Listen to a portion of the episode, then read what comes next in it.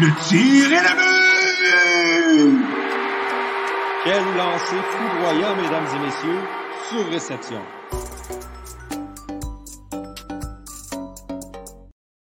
Bonjour à tous et à toutes et bienvenue à ce 15e épisode quand même, là, déjà, oui, 15, mesdames et messieurs, de Surréception, le podcast 100% hockey du Club École. On est aujourd'hui un petit peu plus tôt qu'à l'habitude. La raison est très simple. Le Canadien de Montréal affronte les sénateurs d'Ottawa en après-midi aujourd'hui. On est donc en mode avant-match, euh, spécialement cette, cette semaine. Et je suis comme toujours accompagné de Jérémy Labry, Victor Desilets et Antonin Martinovitch. Salut les boys! Très content de vous retrouver aujourd'hui. Euh, j'espère que tout va bien pour vous et j'espère que tout va bien également à ceux qui nous écoutent en direct sur toutes nos plateformes. On vous rappelle qu'on est, euh, qu'on est en direct sur Facebook, Twitter et YouTube chaque samedi. Et sinon, ben, vous avez toujours l'option de nous écouter euh, en, en, différé sur, sur, notre site web ou sur Google Play Music, Apple Music, Spotify, name it, on est partout. Euh, on a plusieurs, euh, plusieurs sujets à aborder aujourd'hui, mais bien sûr, il faut commencer avec le Canadien de Montréal et les sénateurs d'Ottawa. Et euh, le premier match entre ces deux équipes, Jérémy, ne s'est peut-être pas déroulé comme, ce qu'on espérait du, côté, de Montréal. Défaite là, aux mains des sénateurs. qu'est-ce, que, que tu retiens de cette rencontre-là? Et as-tu été surpris du résultat? Ben, pas tant, sérieusement, parce que ça confirme un peu ce que je pensais, tu sais. Si on regarde euh, les, euh, les, victoires des sénateurs à date, là, on parle de victoires contre les Maple Leafs, contre le Canadien, donc les deux premières équipes de la division. Puis donc, ça confirme que les sénateurs sont vraiment le piège dans la division Nord, là. Euh, avec la manière dont j'ai vu cette équipe-là cette équipe-là jouer contre les, les, Canadiens, je me rends compte que leur place dans la division est vraiment importante là, en vue des séries parce que cette équipe-là va vraiment venir gratter là, des points super importants contre les meilleures équipes. Et donc, en fait, c'est sûr que les sénateurs, là, c'est pas l'équipe qui va se finir premier dans la division. Là. On s'entend que c'est une équipe qui est en pleine reconstruction, qui a encore quelques années à, devoir être dans la cave avant d'être une bonne équipe, en fait. Mais je trouve que Pierre Dorion a bien géré la situation pour faire de cette équipe-là une équipe, euh, quand elle arrive sur la glace, elle peut performer le contre n'importe qui. Tu sais, les sénateurs, contrairement aux autres équipes en reconstruction, quand ils embarquent sur la glace, tu peux te dire, bon, ils vont perdre, c'est assuré. Mais les Sens, c'est différent. Tu vas te dire, ils vont perdre. Mais tu peux-tu vraiment en être sûr? Jamais, tu sais. Je veux dire, même tout le monde chez, moi, quand on écoutait le match, me, disait, ah, ça va être une boucherie. Ça va être une boucherie. Moi, j'étais là, hum, je, je dirais pas ça tout de suite. Je dirais pas ça tout de suite. C'est un piège, là. Oui, exactement. Moi aussi, j'avais un petit peu peur. Puis euh, Étienne m'en veut d'ailleurs, parce qu'il dit que j'ai jinxé le sort en tweetant que c'était pas une victoire assurée pour, euh, pour Montréal. Antonin, devant les filets, euh, c'était Matt Murray pour Ottawa qui ne connaissait pas un début de saison tant, tant incroyable. Pourtant, il a été assez solide pour, pour Ottawa. Est-ce que euh, est-ce que sa performance a peut-être sauvé les sénateurs en quelque sorte? Bien, assurément. je pense que Matt Murray connaissait un début de saison assez inquiétant, surtout qu'il vient de signer un gros contrat, je pense, de 4 ans. Euh, donc, les sénateurs devaient compter sur lui. Ils vont devoir compter sur lui s'ils veulent remporter des, matchs euh, dans le futur. puis c'était une belle façon pour lui de reprendre la confiance que de gagner contre le Canadien, la meilleure, la meilleure équipe de la Ligue nationale. Euh, en ce moment, je ne sais pas si c'est la meilleure équipe. Je pense qu'elle est troisième euh, au classement général. Mais je pense que c'était une belle façon de, pour Murray de, de, regagner de la confiance parce que Marcus Hochberg, euh, d'après moi, c'est pas un gardien qui a sa place à la Ligue nationale. Euh, c'est, il est là à par défaut parce qu'ils n'ont pas d'autres gardiens substituts. Donc, Murray va devoir être solide devant les filets si les sénateurs veulent avoir une chance de remporter une partie. ça, c'est sûr. Donc, chapeau à lui. Il, il, s'est, il s'est dressé droit devant le filet puis il a fait le boulot. Puis euh, j'ai bien hâte de voir s'il va pouvoir poursuivre euh, sur sa, sur sa lancée cet après-midi. Oui, effectivement, parce que cet après-midi, euh, c'est Murray qui sera de retour devant les filets et c'est Jake Allen qui défendra la cage du Canadien de Montréal. On donne un autre congé à Carey Price. Victor, justement, qu'est-ce que le Canadien doit faire cet après-midi pour ne pas répéter les mêmes erreurs que dans le dernier match? Ben, je crois, Johan, que pour répondre à la question, il faut se demander qu'est-ce qui a mal été du côté des Canadiens jeudi. Euh, D'ailleurs, on a des, des, fans sur la page Facebook de Sur Réception qui nous avaient demandé comment expliquer la défaite du Canadien. J'en suis venu à conclure que c'est un manque de préparation mentale. Parce que du côté physique, je suis pas prêt à dire que les Canadiens étaient derrière le jeu. En fait, ils sont pas faits euh, euh, d'un point de vue sur le bord des bandes ou, ou quoi que ce soit. Ils ne sont pas fait dominer. Ils ont quand même eu 38 tirs par rapport à 22 du côté des sénateurs. Par contre, c'est la seconde, c'est une demi-seconde. Le, le hockey, c'est un jeu de, de, de, de fraction de seconde. Puis, le Canadien était toujours en retard. Il était plus en, réaction qu'en action par rapport aux autres matchs au début de la saison. Ça, je crois que c'est un manque de préparation mentale. Je pense que les Canadiens ont abordé euh, ce match-là d'une mauvaise manière, dans le sens où ils pensaient peut-être que ça allait être trop facile. Puis euh, cet après-midi, euh, ce que j'ai été content de voir, c'est que les Canadiens se sont entraînés hier matin, même s'ils faisaient un, voyage dans la journée ou, ou cette nuit, je ne saurais pas dire, mais ils se sont entraînés, puis tous les joueurs ont été là. Donc j'imagine que le message du coaching staff de l'équipe d'entraîneurs a été clair, dire qu'il ne faut pas prendre les adversaires à la légère parce qu'on le sait cette année, dans la division canadienne, quand tu perds des matchs, tu donnes des points à des adversaires directs. Donc, chaque match est aussi important, chaque adversaire est aussi difficile à battre. Donc, cet après-midi, Canadien, j'espère qu'on va avoir la bonne mentalité. Puis moi, je crois que l'équipe de, de, Claude Julien va avoir fait sa job. Puis je m'attends à une grosse victoire des Canadiens. Ouais, mais pour continuer sur ce que tu dis, là, je pense que les sénateurs là, ont vraiment été excellents en pression. Là. Ils ont vraiment bien utilisé la jeunesse là, des Norris, Tootsler, Batterson, Bra euh, Brandstrom. Donc, pour mettre beaucoup de pression sur la défense des Canadiens. Puis, c'est rare qu'on va voir chez Weber là, faire des passes à l'aveuglette. Et pourtant, quand on contre Ottawa, euh, il y en a fait plusieurs et rarement euh, ça a amené à grand chose de très intéressant. Là. Donc, chapeau aux sénateurs là-dessus. Oh, ouais, Petrie aussi qui a connu beaucoup de revirements. C'était un match horrible pour lui. Oui, je pense qu'il y a beaucoup, beaucoup des, des, des, joueurs des Canadiens qui ont connu leur pire match de la saison. Là, mm. Chez Weber, Jeff Petrie, Carey Price n'a pas connu une grosse sortie. Nick Suzuki, c'était pas son meilleur match, puis il l'a même dit en entrevue après. Il dit Je pense que c'était ma pire, euh, c'était ma, mon, mon, ma pire rencontre de la saison. C'est sûr qu'il y a eu quelques points positifs en Philippe Dano, qui a joué une très, très bonne partie avec son, son trio, le Tatar Gallagher. Mais sinon, là, euh, Romanov, c'était pas sa meilleure partie. Là. Il, il se battait avec la rondelle là, en avantage numérique, il n'y avait rien de concluant. Donc, euh, c'est tout à refaire. C'est un jeu de détails, le hockey. Puis moi, je ne sais pas si ça vous a choqué comme moi. Il y a un jeu particulièrement qui, qui a comme cloué le cercueil pour moi. C'est quand le Canadien est en 5 contre 4, puis euh, Connor Brown a littéralement pris la rondelle dans ses mains pour la, la balancer à l'autre bout du territoire, ce qui est une pénalité à retardement pour les sénateurs.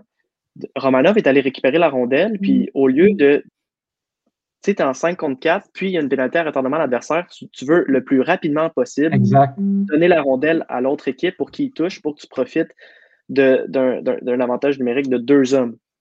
Là, ça a pris 15 secondes. J'ai compté 15 secondes aux Canadiens avant qu'ils fassent toucher euh, la rondelle à l'autre équipe. En fait, Romanov a même fait un dégagement refusé, puis les sénateurs ne se sont pas précipités pour aller la chercher, puis c'est Gallagher qui l'a récupéré. Autrement, euh, ça aurait été un dégagement refusé. C'est juste des petits détails comme ça qui, qui me font dire que le Canadien n'était juste pas allumé, il n'était pas présent ce, ce match-là, parce que 15 secondes en 5 contre 3 peut faire des ravages. Euh, J'espère qu'ils vont être plus sharp ce soir, les Canadiens. J'étais personnellement en train de crier devant ma télévision là, à ce moment-là. Donne la POC, donne la POC, tu veux le 5 contre 3. Euh, effectivement, là, en effet, ça n'a pas été. Euh, mais même après ça, là, de toute façon, le, le, 5 contre 3, même s'il a été plus court, n'a pas été très, très concluant. Puis ben, l'avantage numérique qui a suivi non plus. Ben Sherrod a vraiment fini la rencontre avec son 4 minutes. Là. Je trouve ça inacceptable en fin de match, là, un bâton élevé de 4 minutes. Est-ce que ça méritait un 4 minutes par contre? Là, il saignait. C'est le règlement. Ben, il il saignait-tu?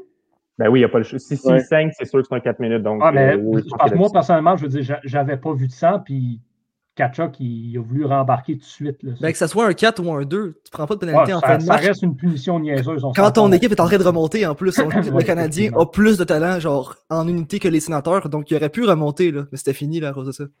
Peut-être la tactique de Claude Julien de se dire on va aller compter en désavantage, on est tellement bon.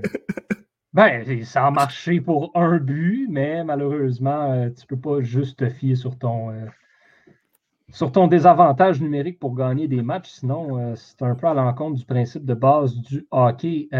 bon, Louis-Philippe qui renchérit sur, sur ce qu'on disait au sujet de Matt Murray. Qu'est-ce que, qu'est-ce que le Canadien doit faire aujourd'hui pour ben, pour briser la muraille, le Matt Murray, est-ce qu'il y a des joueurs en particulier qui doivent se, qui doivent se ressortir du lot un peu ou c'est vraiment essayer de tirer encore plus puis d'essayer de, d'essayer de percer la, muraille Matt Murray, si on peut vraiment l'appeler, euh, l'appeler comme ça?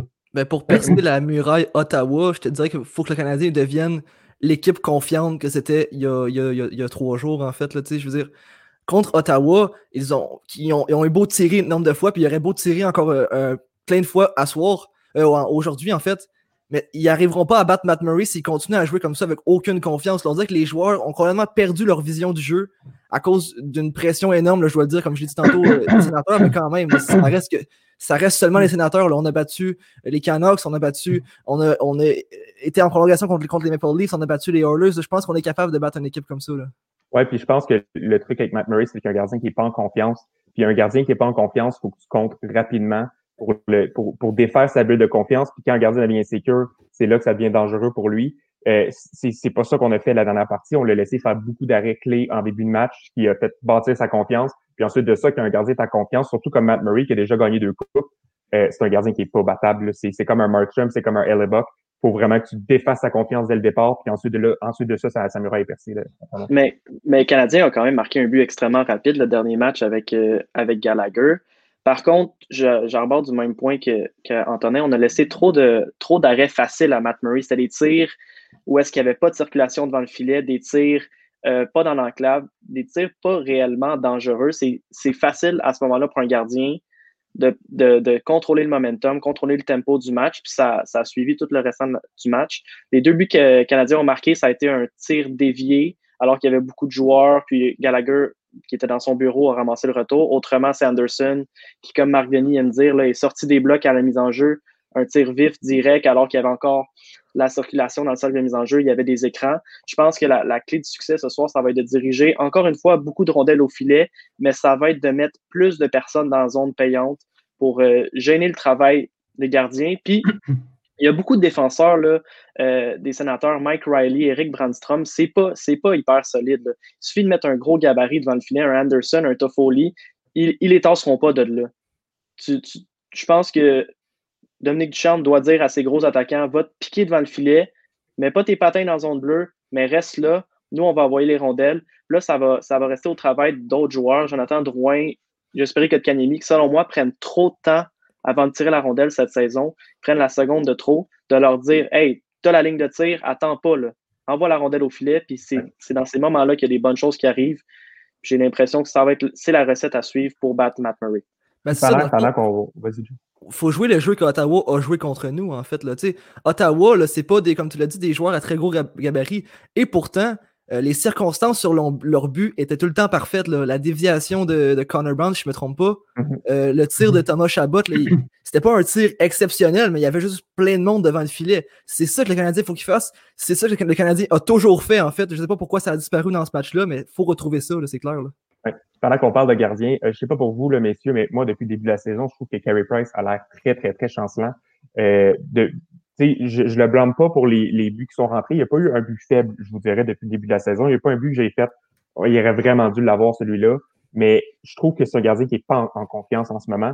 Euh, quand il y a un tir qui est dirigé vers lui, je le trouve je le trouve pas sûr de lui. on dirait qu'il sait pas où la rondelle, il sait pas comment trop réagir. Il y a des tirs qui dévient. Il est juste tout le temps en papillon puis il regarde autour de lui. C'est pas un Carey Price en pleine possession de ses moyens que je vois là. Je sais pas si c'est parce qu'il est habitué de jouer plus de parties, il est habitué de recevoir beaucoup plus de tirs. Je sais pas c'est quoi qui se passe avec lui, mais Allen, en ce moment, est en possession de ses rondelles. C'est pour ça qu'on y va avec, euh, en possession de ses moyens. C'est pour ça qu'on y va avec lui cet après-midi. Puis moi, je suis bien content. Vraiment d'accord avec ça. Vas-y, Yoann.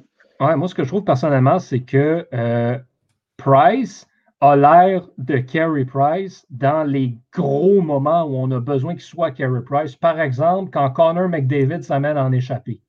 Là, il a l'air du bon Carey Price de 10 millions qui a gagné le Vizina et le Hart. Mais dans les autres circonstances où c'est juste un jeu normal à 5 contre 5 dans la zone de Montréal, il n'y a, effectivement pas l'air au sommet de sa forme. Je, suis d'accord là-dessus. Personnellement, je suis pas d'accord. Le nombre de fois qu'on l'a vu regarder derrière lui ou ne pas mm-hmm. savoir la rondelle est où.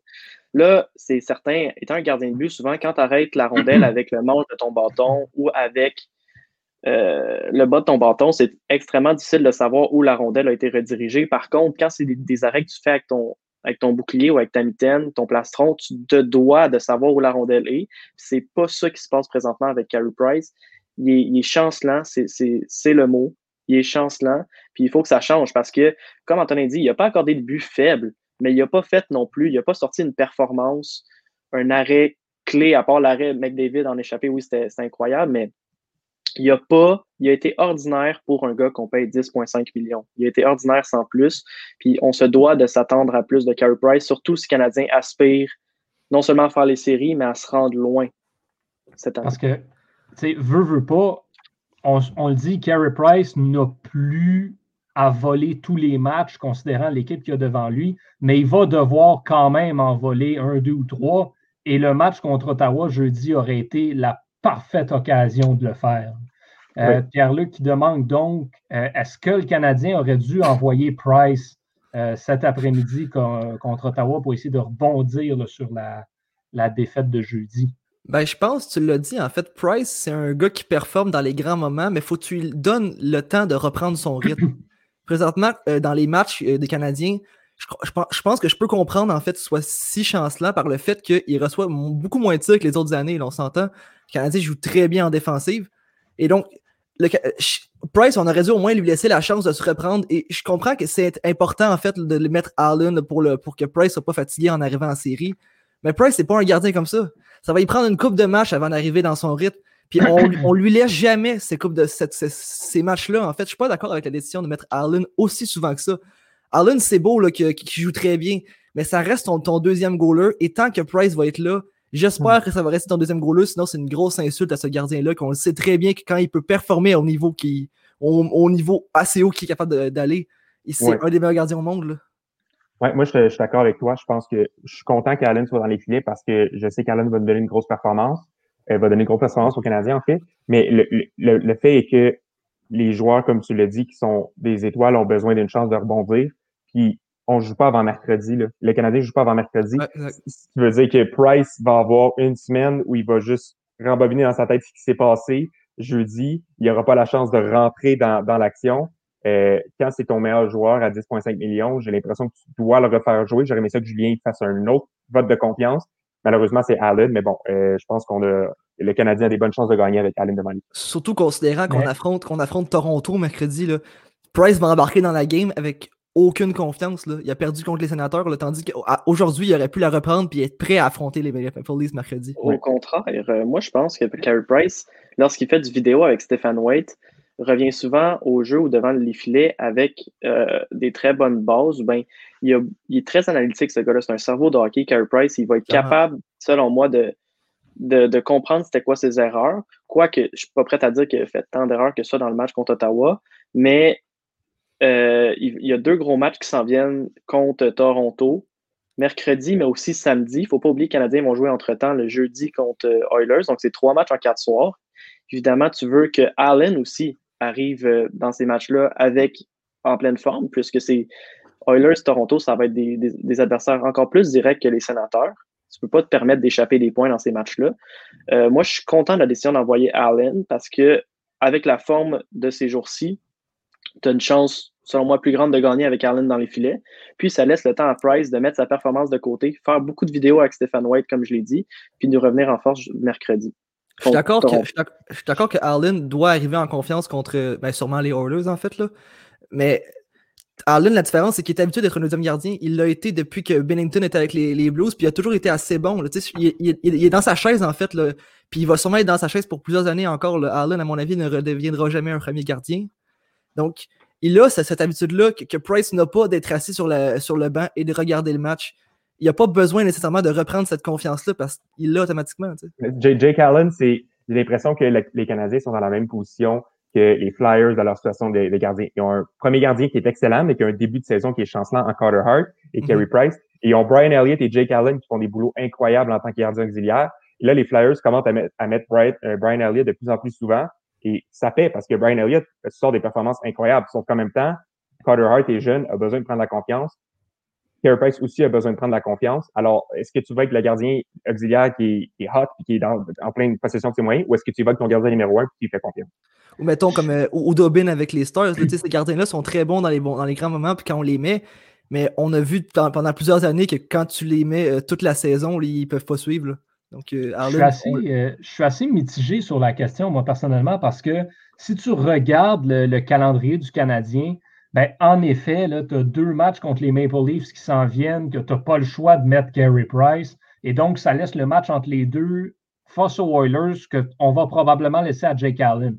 Donc, si Allen n'a pas gardé les buts depuis longtemps, ben, c'est vrai qu'il y a peut-être un peu plus d'inquiétude de ce côté-là. Mais en même temps, c'est deux matchs contre les sénateurs. Puis oui, on a vu que les sénateurs étaient une équipe piège, mais ces matchs-là ne sont pas les plus demandants pour les gardiens. Ce n'est pas comme affronter Toronto deux deux fois en trois soirs. C'est affronter Ottawa. Et donc, je pense que Carey Price reste le gardien numéro un, doit jouer ces deux matchs-là, doit être devant le filet juste pour jouer, pour recevoir les rondelles sans nécessairement avoir la pression de devoir voler le match. Euh, si ça avait été deux matchs en trois soirs euh, contre les Maple Leafs, mais ben là, j'aurais plus accepté et été d'accord avec la décision d'envoyer Jake Allen. Mais là, contre Ottawa, je pense qu'on aurait dû et on aurait pu facilement le remettre Price devant les filets, sachant qu'effectivement, ben, le Canadien ne joue pas avant mercredi. Donc, euh, effectivement, de, une décision qui fait jaser, mais ça risque d'être un débat qu'on va avoir tout au long de la saison parce que Jake Allen risque de gauler beaucoup plus de matchs que Antti Niemi, Charlie Lindgren et euh, compagnie. Euh, peut-être un, dernier point sur, euh, les, matchs canadiens sénateurs. Euh, et un point quand même intéressant de Pierre-Loup Beauregard sur, sur Facebook qui dit que le trio de Dano a été de loin le meilleur trio du Canadien au dernier match et que Dano reste là, comme on l'a vu, un atout quand même important pour le Canadien. Est-ce qu'on devrait lui donner plus de temps de glace? Et est-ce que ça ne vient pas prouver le fait que euh, Suzuki, Kotkaniemi et Evans ont encore le besoin d'un vétéran constant au centre pour bien les encadrer? Euh, moi, je pense pas. Je pense pas parce que euh, Julien, il va tout le temps avec la même logique. Si tu performes, je te donne du temps de glace. Il va pas par l'ancienneté ou peu importe. Ça n'a jamais été comme ça pour Julien. donc, Dano, s'il veut du temps de glace, il va falloir qu'il se le mérite. Il a joué deux bonnes dernières parties. Puis Julien, il a donné deux minutes de temps de jeu de plus. Il se l'est mérité, il l'a eu. Il n'y a pas de problème avec ça. Mais de là à dire qu'on doit lui donner plus de temps de jeu pour qu'il performe ou peu importe. il y en a déjà euh, beaucoup, en fait. Il y en a déjà beaucoup, exactement. Pour un troisième centre, on va se dire, c'est un troisième centre. Euh, ah, c'est peut-être le deuxième centre, parce que c'est peut-être le troisième centre. Mais moi, je suis pas d'accord ce qu'on donne euh, plus de temps de jeu à Dano. Il va avoir le temps de jeu qu'il mérite. Je fais confiance à Claude Julien. C'est un des meilleurs entraîneurs de la Ligue. Euh, il y a parlé récemment, ça a porté fruit, donc euh, moi, je laisserai ça tel quel, puis je fais confiance à côté. Surtout que le trio de, Dano, Gallagher, Tatar, leur, leur présence sur la glace, c'est les présences les plus constantes, intenses que tu vas avoir dans les, trois, dans les quatre trios du Canadien. donc, c'est mm. des, des, présences difficiles, donc je suis pas sûr que ça va l'aider tant que ça. Je suis d'accord que les jeunes ont besoin d'un vétéran pour être là, pour assurer peut-être dans les gros moments où tu veux être certain d'avoir, par exemple, un joueur qui va aller gagner la mise en jeu. Euh, quelqu'un comme Dano, c'est bien, mais je, suis quand même personnellement quelqu'un qui dit que tes jeunes, ils doivent jouer. Donc, moi, tant qu'à moi, Dano ne peut pas avoir plus de temps de jeu que Suzuki et Kotkaniemi. Oui, puis parlant des mises au jeu, euh, Eric Engels a écrit un bon article là-dessus sur Dano récemment, puis il disait que, euh, en fait, sinon, c'est The Athletic, c'est Marc-Antoine Godin et Harper Basu qui ont écrit un article là-dessus qui disait que Dano, c'est de moins en moins l'homme de confiance de Claude Julien. Suzuki et Evans prennent de plus en plus de mises au jeu en, en zone défensive. aussi en zone offensive, c'est lui qui prend tout maintenant. Voilà, donc Dano doit se sentir un petit peu délaissé dans son rôle défensif, mais en même temps, on y va avec ce qui fonctionne. Euh, donc, moi, j'ai pas de problème avec ça. Moi, euh, j'aurais tendance à comparer Philippe Dano un peu à une soupe Lipton. Je veux dire, euh, quand, quand tu as la grippe, comme Canadiens ont eu la grippe jeudi soir, ben, tu as besoin d'une solution réconfortante. Tu as besoin d'une soupe Lipton, tu as besoin de Philippe Dano parce que tu sais ce qu'il peut te donner. Est-ce que le fait que le trio Dano était le meilleur jeudi soir dans un match où le Canadien a joué comme l'année passée nous en dit pas beaucoup euh, sur, euh, sur, ce trio-là? En fait, moi, je suis d'avis que Philippe Dano a encore sa place dans l'échiquier des centres du Canadien, puis qu'il va toujours être là pour prendre la relève s'il faut, parce que faut pas se mettre un doigt dans l'œil, les gars. Les jeunes joueurs du Canadien sont très bons jusqu'à présent, mais ils vont connaître des soirées difficiles. Nick Suzuki, comme tu as dit, Antonin, il l'a dit publiquement, c'était son pire match de la saison. C'est dans des matchs comme ça que tu es content d'avoir des vétérans, d'avoir du caractère en Philippe Dano. Par contre, je suis pas d'accord avec le fait qu'il devrait avoir plus de temps de jeu parce que le, temps de jeu au hockey, ça se mérite, comme Antonin a dit. En fait, euh, je vais juste répéter le discours d'Antonin, mais ça revient à, ça, revient à ce, que, à ce que je dis depuis le début de la saison, comme quoi l'attaque du Canadien, c'est un moulin. Il va y avoir des soirées, ça, ça, va y aller avec le momentum, il va y avoir des soirées où ça va être le trio de Suzuki, Anderson, Drouin qui va, qui va y aller au toast, puis c'est eux qui vont, qui vont voir le plus de temps de jeu. Mais ça ne sera pas la réalité de tous les matchs, puis il faut que cette attaque-là, ce soit pas, ça soit porté par 12 joueurs et non pas 3 joueurs. C'est dans des moments comme ça que tu es content d'avoir Dano, qui l'a pas eu facile, disons-le, depuis son arrivée avec le Canadien. il n'y a jamais eu vraiment d'équipe gagnante ou aussi compétitive que cette année-là. C'est sûr que d'un point de vue du joueur, c'est triste ou peut-être décevant de se voir délester autant euh, de ses responsabilités. Par contre, il sait que son tour va venir, comme le match de jeudi, où est-ce qu'il va redevenir l'homme de confiance. Je pense qu'il faut que tu adhères au principe de l'équipe et que tu ne te penses pas plus gros que, que les autres. Je pense qu'il faut, il faut finir sur la soupe Lipton de ce segment-là. On passe à autre chose. Philippe Dano, la bonne vieille soupe, poulet et nouilles. Euh, si, si, on s'en va rapidement euh, ailleurs dans la, dans la LNH dans la dernière semaine, eh ben, il, y a, un nom qui a retenu beaucoup l'attention et pas pour les bonnes choses, c'est Tony D'Angelo qui euh, a joué son dernier match avec, euh, les Rangers de New York, euh, a été soumis au balotage. Aucune équipe ne l'a réclamé.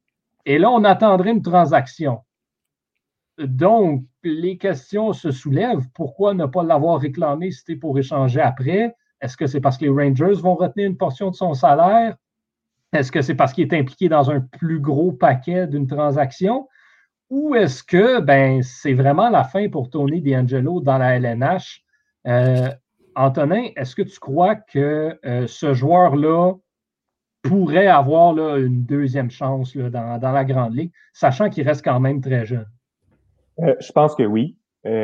nombreux sont les joueurs qui ont eu des deuxièmes chances dans la Ligue nationale. Je pense notamment à Bobby Ryan, qui a été dans le programme de contrôle des substances. Euh, et qui est revenu et qui s'est fait donner une deuxième chance par euh, Ottawa et ensuite par, euh, par Détroit. Et bien, en ce moment, il connaît un, excellent début de saison. donc, je pense que en ce moment, il faut laisser la poussière retomber. il va falloir que Tony, Tony se calme parce que il pourra pas continuer comme ça dans la Ligue nationale, c'est sûr, là, à s'afficher constamment sur Twitter puis à se créer des, des, des faux comptes. il va falloir. Il, va, il se calmera ben pas, tu le sais qu'il se calmera pas. Tu sais. Ben, oui, oui et non, parce que on ne sait pas ce qui peut arriver. Euh, il est encore jeune, il y a beaucoup de choses à apprendre. Je pense que dans un milieu positif, euh, avec un, coach qui est terre à terre, qui est capable de l'encadrer, je pense que Tony D'Angelo pourrait euh, revenir, mais pas dans les mêmes circonstances et pas de la façon dont il agit depuis le début de sa carrière. Il va falloir qu'il y ait des choses qui changent. je ne sais pas si, cette année va revenir. Je serais pas surpris qu'il revienne, par exemple, l'année prochaine. donc voilà, ça c'est ce que j'en pense. Le problème, c'est que Tony D'Angelo, comme je l'ai dit, c'est une nuisance depuis le moment qu'il a mis le pied sur, sur une glace au hockey. Ça a mhm. toujours été une nuisance. Là. Il a été repêché par les euh, Lightning en première ronde, puis il savait que c'était une nuisance. Il a été échangé à, l'Arizona, à New York, puis les deux équipes le savaient que c'était une nuisance. Donc je trouve ça aberrant de savoir que en, ne disant rien, on consent carrément à ce comportement de nuisance-là, puis on continue à, le promouvoir carrément. Là, je, je trouve que présentement, c'est la LNH, plus que Tony D'Angelo, a besoin de faire l'introspection dans cette situation-là. Parce qu'on sort des gros slogans, euh, le hockey est pour tous, le hockey contre l'intimidation, mais on continue à donner de l'argent puis à, s'échanger un joueur comme ça qui finit par se battre avec ses coéquipiers, supposément parce qu'il aurait traité un, de ses coéquipiers de commis, de, de commis, de communiste. C'est, je trouve c'est c'est une nuisance raciste en plus, c'est ça le pire, là, et on continue à donner de l'argent. Donc, je trouve ça vraiment aberrant. Puis le fait qu'il y ait beaucoup d'intérêt pour lui, selon Darren Drager, ça montre que l'introspection de cette ligue-là euh, devant des joueurs comme ça est loin d'être faite. Ben, c'est parce que le problème, c'est que Tony DeAngelo, c'est une nuisance à son équipe, oui. C'est quand même le quatrième meilleur pointeur chez les défenseurs l'année dernière. Ça qu'il y en a pas nécessairement de la ligue, mais des directeurs généraux, des coachs, des propriétaires d'équipe qui vont être capables de passer par-dessus ces problèmes-là pour dire ben, ce gars-là va améliorer mon équipe. Il a quand même seulement 25 ans. C'est clair. D'Angelo, le c'est une business. Là. Je veux dire, si tu rapportes de l'argent à l'équipe, tu peux faire ce que tu veux. Là. Je pense qu'on s'en fout un peu. Exactement. Euh, on, va rappeler à, ceux qui et celles qui nous écoutent que pour ceux et celles qui n'auraient pas rejoint, on a un groupe Facebook euh, désormais dans lequel vous pouvez venir discuter avec nous du hockey, dans lequel on va également vous demander euh, est-ce qu'il y a des sujets que vous aimeriez qu'on aborde durant le, prochain épisode? Et cette semaine, un des sujets qui a été relevé, c'est la situation de Sam Bennett avec les Flames de Calgary parallèlement à celle de Victor Mété avec le Canadien de Montréal. On y reviendra dans quelques instants, mais là, Pierre-Luc Lavallée euh, dit qu'il croit que euh, Tony D'Angelo pourrait être échangé contre Sam Bennett. Un petit peu, bon, là, je suis loin de comparer les, joueurs, mais un petit peu comme la situation Pierre-Luc Dubois, Patrick Lainé, dans laquelle on s'est échangé des cas à problème, euh, des cas qui ne fonctionnaient plus au sein de l'équipe. Victor, est-ce que tu crois que c'est une, c'est une transaction qui pourrait, ou, du moins être une base là, pour une transaction qui pourrait se concrétiser? Ben, je crois que Sam Bennett a probablement donné ses derniers coups de patin avec les Flames de Calgary, ou sinon il en reste peu. Par contre, euh, pour rebondir sur l'affaire de Tony D'Angelo, sans, euh, sans vouloir être offusquant, moi, je, pense que Tony D'Angelo, c'est un déchet, littéralement. Encore Puis, je ne vois pas dans quel monde une équipe, c'est qui est, euh, qui est bonne, comme les Flames de Calgary ou qui aspire à, à, des grands projets, irait risquer de mettre carrément l'ambiance de tout son vestiaire à la porte en ajoutant une pomme pourrie, parce que c'est littéralement ça, Tony D'Angelo, selon moi, c'est une pomme pourrie. Il a beau être aussi bon qu'il veut sur la glace. On, a notre lot d'histoire à Montréal avec des cas à problème. Je veux dire, les frères Costin, c'était pas rose non plus. Ça ça, ça, ça, paye jamais des cas comme ça. Le hockey, c'est pas seulement une affaire de talent, c'est une, affaire de valeur. Tony D'Angelo, je l'ai dit souvent, là, mais il se prend plus gros que l'équipe. Il mélange ses convictions politiques avec son sport, ce qui est, selon moi, pas un bon mélange. Je dis pas que politique et sport ne doivent, pas aller ensemble, mais lui l'utilise pas à son avantage, se crée des ennemis dans son propre vestiaire. Je vois aucunement une équipe autre que des équipes de fond de classement aller faire un échange pour lui, comme les sénateurs ou, les, les, Red Wings, mais selon moi, il y aurait sa place avec Slava Voinov dans la Ligue les continentales russes pour euh, les gars qui ne fitent pas avec les valeurs véhiculées par la Ligue nationale. Je vois juste pas Tony D'Angelo trouver une autre équipe. La différence à Calgary, par contre, euh, puis là, je ne suis pas en train de dire que c'est la solution miracle ni que ça fonctionnerait même, mais il y a Mark Giordano qui est là comme capitaine, un excellent leader qui pourrait peut-être le remettre à sa place ou du moins assurer un meilleur encadrement que le groupe de leadership qu'on avait à New York. L'affaire, c'est que quand tu es dans un joueur de hockey, tu ne veux pas avoir à faire une job de garderie. Tu ne veux pas avoir, à, avoir à contrôler. Tu sais, même euh, Pat, Brisson, l'agent de, de Tony D'Angelo, on l'a vu dans les tweets, les DMs qui ont été leaked il, y il, y avait trop de mots anglais dans mon message, mais les messages, euh, les messages qui, ont été divulgués de quelqu'un qui prétendait avoir des sources sûres que Tony D'Angelo était échangé à Vancouver. Puis Tony D'Angelo a littéralement écrit à Pat Brisson savoir si c'était vrai. Puis on, sentait l'ironie dans le discours de Pat Brisson dans le sens que voyons donc, tu crois à des affaires comme ça, t'es bien niaiseux, tu sais, quasiment, c'est ça que ça voulait dire. Je veux dire, il n'y a aucun joueur, Mark Giordano, il a roulé sa bosse, il n'a jamais été repêché il a, trimé dur et fort pour en être où il en est rendu. Il n'a pas envie d'aller, je suis convaincu qu'il n'a pas envie d'aller faire une job de gardienne avec Tony D'Angelo. Puis c'est pareil pour beaucoup de vétérans, énormément, des coachs, des directeurs généraux. Moi, je vois juste pas Tony D'Angelo continuer dans la Ligue nationale. Ça, ça, c'est contre mes principes. Je pense que c'est contre les principes de beaucoup, beaucoup, beaucoup de personnes dans cette ligue-là. Je suis d'accord aussi. L'image que ça enverrait, en fait, de l'équipe qui va prendre une chance sur lui euh, ça, ça c'est malheureusement pas viable. Je suis, d'accord que euh, je pense que c'est destination KHL, malheureusement, pour, euh, pour Tony D'Angelo. Sam Bennett, par contre, qu'est-ce qui arrive avec, avec, avec lui, Jérémy? Est-ce que, bon, manifestement pour lui aussi, là, ses, jours à Calgary sont comptés. Il était un, Il a été rayé de la formation, un, healthy scratch en, en, anglais, pardon, lors du dernier match des Flames. Euh, est-ce qu'il y a une destination qui ressort peut-être du lot? Est-ce qu'il pourrait avoir une transaction avec Montréal, avec Victor Mété? On entend beaucoup de rumeurs à son sujet. Mété qui aurait apparemment peut-être demandé une transaction. On sait que Bennett et Mété sont représentés par le même agent. Euh, dans ces deux situations-là, Jérémy, comment tu vois ça évoluer? Ben moi, je ne moi, je vois pas de, transaction avec Montréal. Je, je pense que Victor Mété, euh, bien qu'il ait joué quelques matchs cette saison, a moins de valeur que Sam Bennett. Sam Bennett, est, veut pas être, mm-hmm. quand même un régulier sur, euh, sur une équipe qui, euh, sur un, quatrième trio d'une équipe, il a quand même fait 12 points l'année passée en 52 matchs, a un point cette saison, ce qui est correct. C'est un joueur sur la rotation, mais déjà plus souvent sur la rotation que Victor Mété. Sinon, en, termes de destination, c'est un, joueur qui fit partout, en fait. C'est un, joueur qui apporte euh, un côté physique, un côté un peu euh, papier sablé qui est intéressant dans n'importe quelle équipe. Par contre, je suis pas sûr qu'une équipe américaine va aller le chercher parce que je suis pas sûr que tu veux perdre un joueur puis attendre pour Sam Bennett. Là. je, je vois peut-être les, Jets de Winnipeg avec, avec l'équipe qu'ils ont présentement, sont allés chercher Pierre-Luc Dubois, euh, ont pratiquement pas de production provenant des troisième, quatrième lignes. Là, donc peut-être qu'un joueur comme ça, ça peut venir euh, bouger les choses. Mais sinon, euh, comme je te dis, c'est un.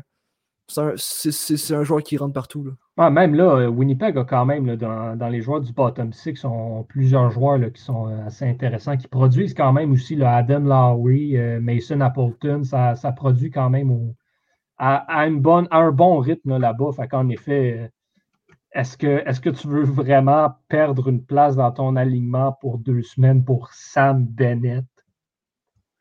Ça risque. même Toronto, en fait, qui, veut, aller, loin en série, mais qui n'ont pas ce, genre de joueur-là qui peut aller gagner des, ben, en fait, gagner des batailles en fin de territoire et des, des, batailles avec ses points aussi. donc. Effectivement. Euh, Antonin, est-ce que tu penses qu'il y, a une destination possible pour, euh, pour Sam Bennett cette saison? Euh, ben, je devrais peut-être atterrir dans une équipe euh, qui fait peut-être pas les séries, euh, une équipe de l'Ouest. Là, je verrais, je verrais bien comme avec San Jose ou avec euh, Anaheim ou avec les Kings. plus peut-être vers les Kings. je trouve que ce serait un bon joueur sur un troisième trio, Sam Bennett avec les Kings. Mm-hmm. qui est parce qu'il donne peut-être un, un, troisième, quatrième choix au repêchage. Sam Bennett, c'est quelqu'un qui a quand même beaucoup, beaucoup de talent. Là. Euh, puis il apporte, comme Jérémy l'a dit, l'espèce d'aspect papier sablé. Euh, je pense juste qu'il n'y a pas eu il a, pas eu le bon développement à Calgary. Euh, puis c'est malheureux, mais je pense qu'il pourrait avoir un avoir un très gros impact dans une équipe justement qui fait pas les séries où il y a peut-être un petit peu moins de pression euh, et où on y laisse un petit peu plus de temps euh, d'espace pour développer son aspect offensif ça reste un choix, de, un quatrième choix au total. C'est ce que j'allais dire en plus.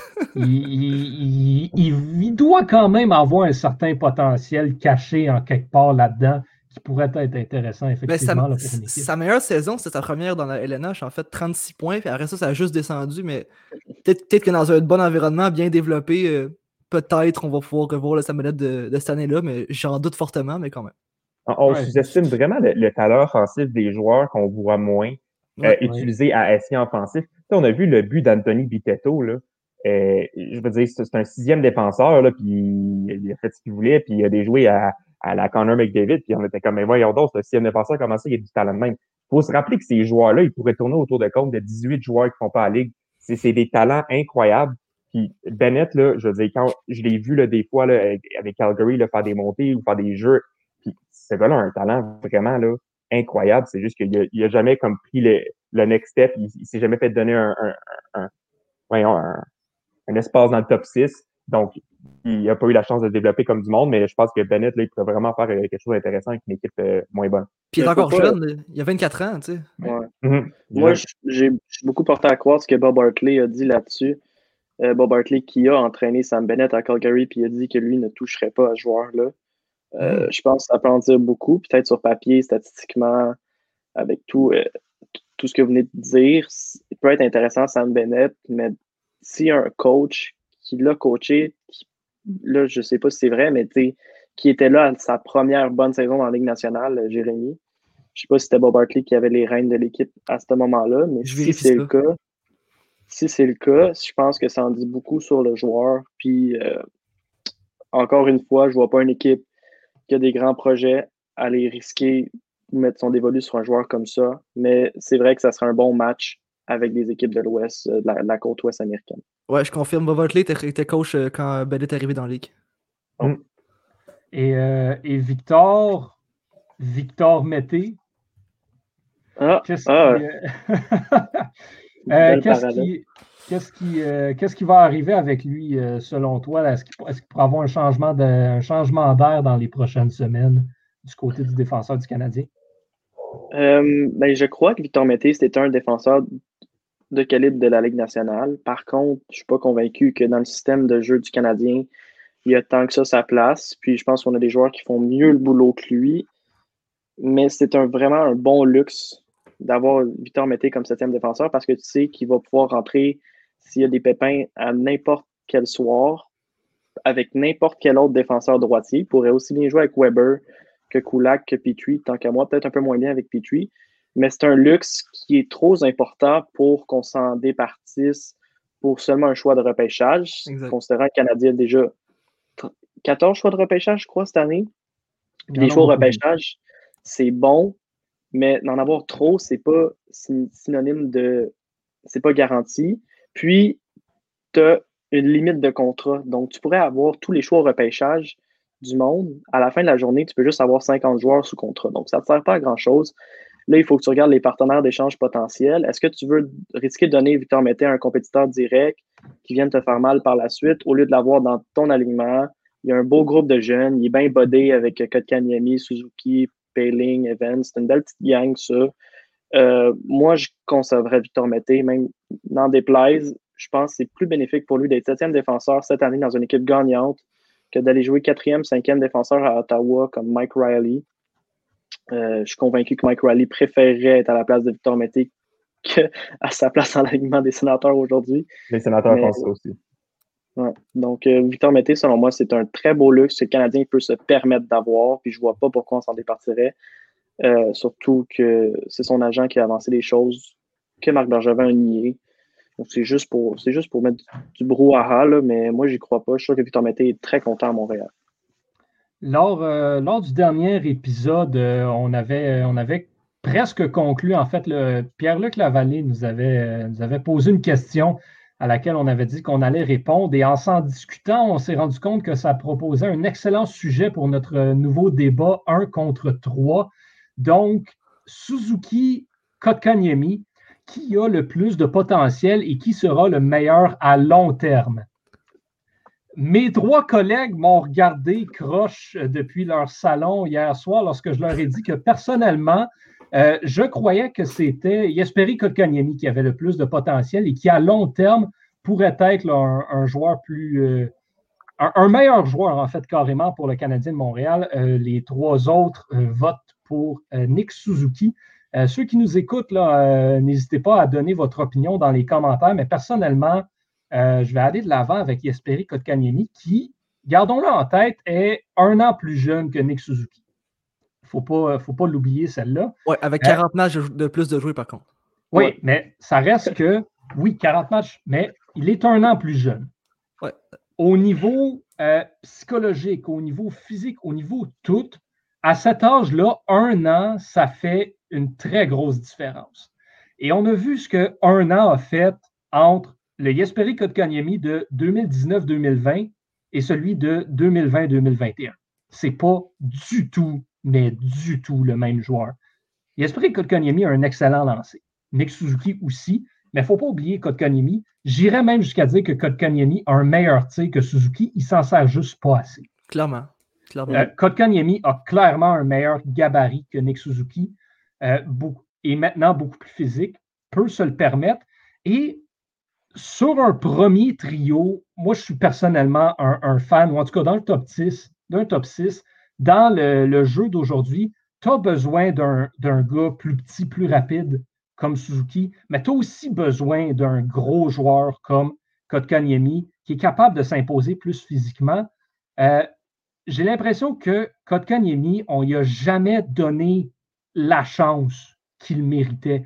Nick Suzuki, depuis qu'il est arrivé, parce qu'il avait dominé avec Guelph dans la Ligue junior, on l'a tout de suite mis avec les meilleurs joueurs, on l'a mis sur l'avantage numérique, on l'a mis partout, on l'a mis en vitrine.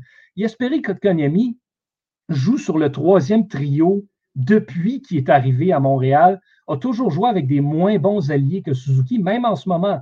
Il y a Toffoli d'un bord, Oh.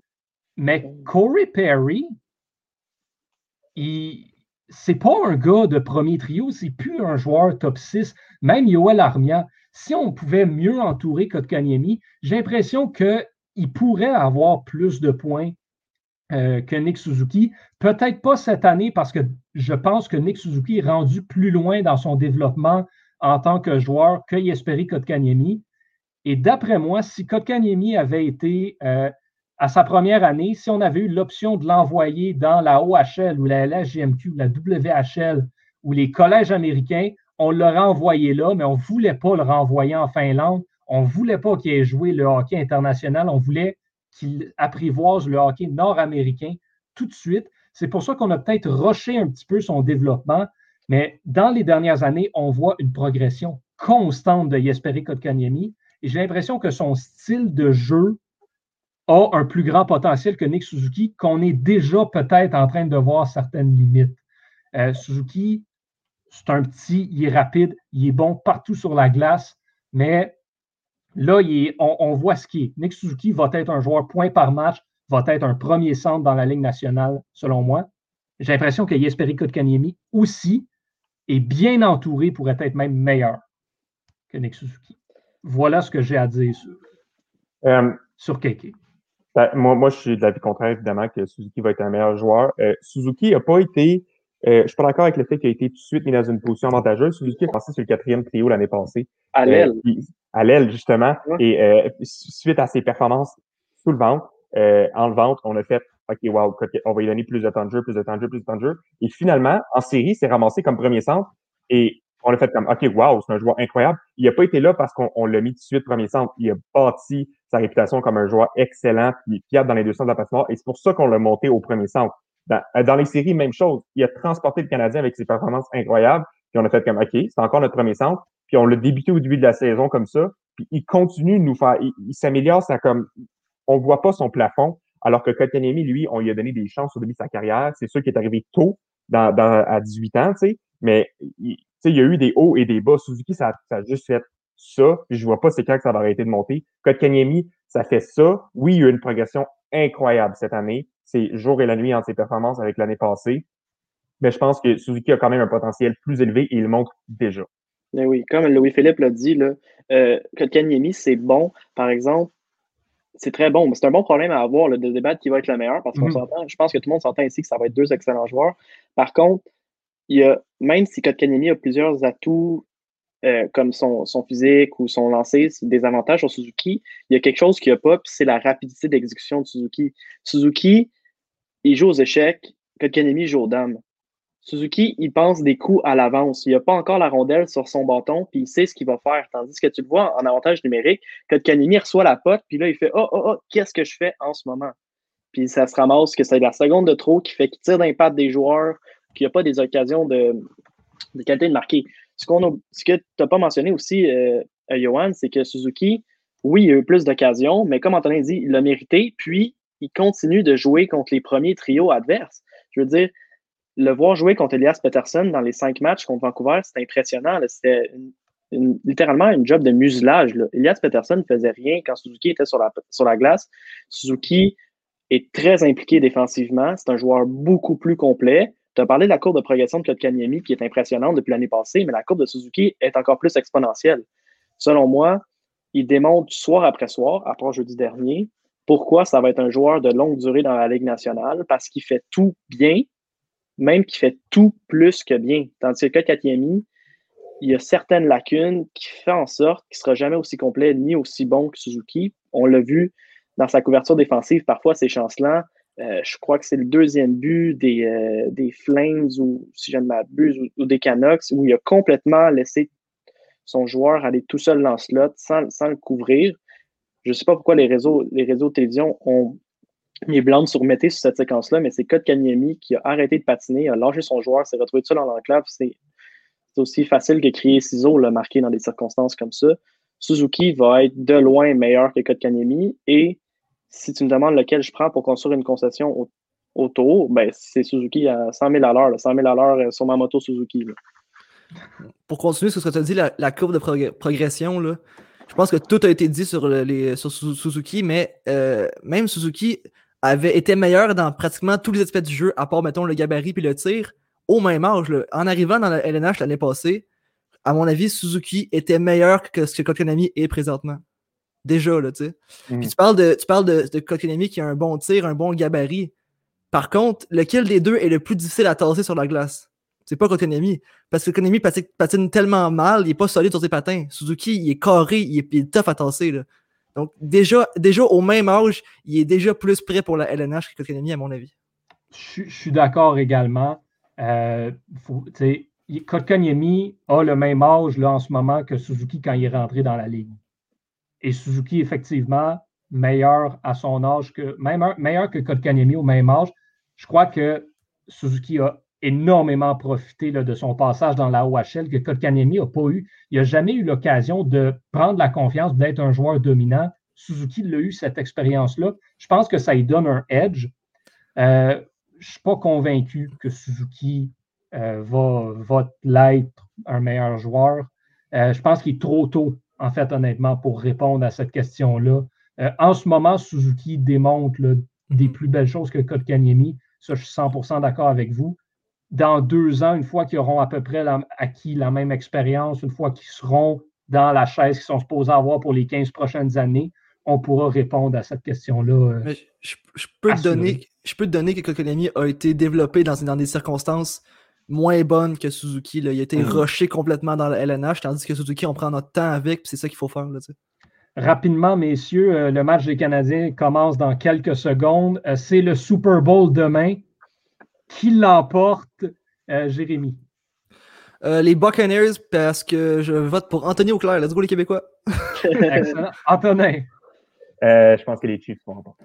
Victor? C'est difficile d'y aller contre le GOAT. Tom Brady à domicile en plus. il n'échappera pas celle-là. On va être 2-2 parce que je pense du penche du côté des Chiefs de Kansas City pour ce match-là. Euh, mesdames et messieurs à la maison, merci de nous avoir écoutés. On vous souhaite un bon match Canadien-Sénateur, euh, prise 2. Qui l'emportera? On le saura dans plus ou moins deux heures et demie. On vous souhaite un excellent Super Bowl dimanche également pour ceux et celles qui vont le regarder. Et on se retrouve à 14h samedi prochain pour un autre épisode de Surréception. Jérémy Labry, Antonin Martinovitch, Victor Desilets, merci énormément au nom de toute l'équipe. Je suis Yohan Carrière et je vous dis à la prochaine.